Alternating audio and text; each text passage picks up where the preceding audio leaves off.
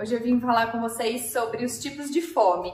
Não sei se vocês sabem, se vocês são familiarizados com esses termos, mas a gente tem alguns tipos de fome que vocês podem se identificar. Tá? Primeiro a gente tem a fome fisiológica, que é aquela fome que dói, a, dói o estômago, né? O estômago faz aquele barulhinho, dói a cabeça. Então, geralmente, essa fome ela está associada à fome real, que é fome mesmo, de verdade.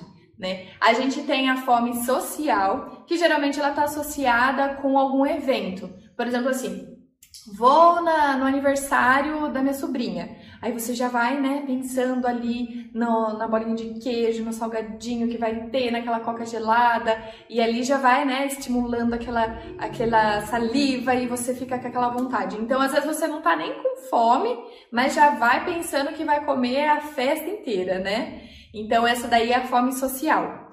Temos a fome específica, que geralmente está né, ali associada a quero comer algo específico. Por exemplo, estou com fome de, do pãozinho da padaria, né? Um pãozinho específico lá que aquela padaria que você gosta faz. Então, geralmente, essa fome não é nada urgente, né? Não é nada uma fome de verdade, é uma vontade de comer, tá bom?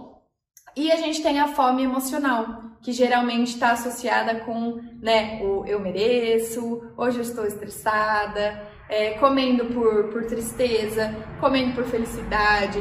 Então a gente tem muito costume né, de estar tá realizando as nossas refeições uh, quando acontece alguma coisa. Né? Isso daí, acho que desde sempre, em todas as famílias, aconteceu alguma coisa, vamos comemorar, vamos comer, né? Ah, estamos tristes, vamos comer. Então, assim, identifique qual é o tipo de fome, né? Às vezes a gente vai muito no automático, muito no, no comer, sem ter a necessidade de comer, né? Sem ter a necessidade de se alimentar. Então, a partir de, do momento que você consegue identificar se aquilo é uma fome, se aquilo é uma vontade de comer, se aquilo está sendo uma vontade de comer algo específico. A partir desse momento que você consegue entender isso, fica muito mais fácil, né? Aí não precisa ficar, ah, dica disso, dica daquilo. É só você entender o que o seu corpo está falando para você, né? O que, que você está sentindo de verdade.